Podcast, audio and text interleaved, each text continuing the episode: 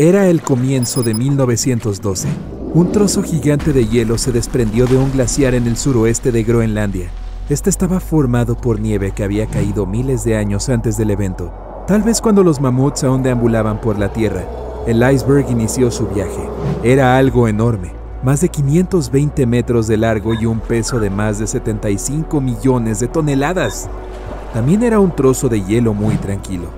Se mantuvo alejado de barcos y rutas de transporte transitadas y luego, de alguna manera, flotó mucho más al sur que otros icebergs.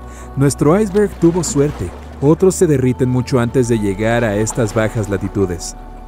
De los hasta 30.000 icebergs que se alejan de los glaciares de Groenlandia, solo el 1% llega hasta el Atlántico. Incluso después de derretirse en el agua durante meses, este enorme bloque de hielo seguía siendo casi el doble de pesado que el puente Golden Gate. La parte superior del iceberg se elevaba 10 pisos sobre la superficie del océano. Varios días antes de que nuestro iceberg llegara al Océano Atlántico, un magnífico barco zarpó de un puerto.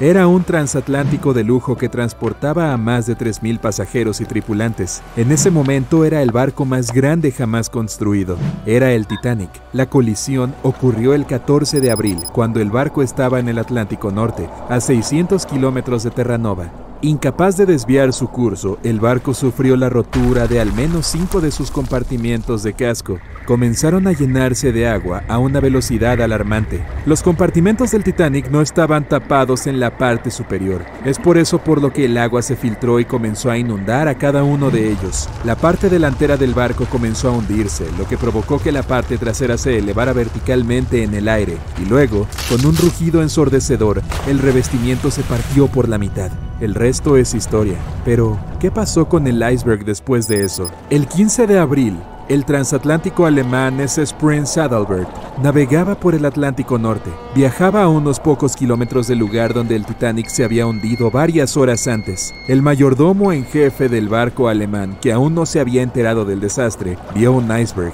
Lo que llamó su atención fue una gran franja de pintura roja que recorría la base del iceberg. Sorprendido, el hombre tomó una foto de su descubrimiento. Pensó que la pintura significaba que un barco había chocado contra el iceberg en las últimas 12 horas. La siguiente persona que vio el iceberg y le tomó otra foto fue el capitán de un barco que tendía cables de telecomunicaciones en alta mar. El barco fue enviado para ayudar en la zona donde se había hundido el Titanic. Más tarde, el capitán afirmó que el iceberg que había visto era el único en esa área. Además, estaba la pintura roja, no era difícil conectar los puntos. En 2015 una de estas fotos se vendió en una subasta por más de 32 mil dólares. Y aún así, los expertos no están seguros de si la imagen realmente muestra el infame bloque de hielo. Podría ser un simple iceberg que había estado flotando cerca en ese momento. El gran barco insumergible había desaparecido, hundiéndose hasta el fondo del Atlántico Norte, donde permanece hasta el día de hoy. Pero el iceberg continuó su camino, dejando perplejos a algunos testigos y derritiéndose lentamente en el agua circundante. Desaparecería por completo antes de fin de año.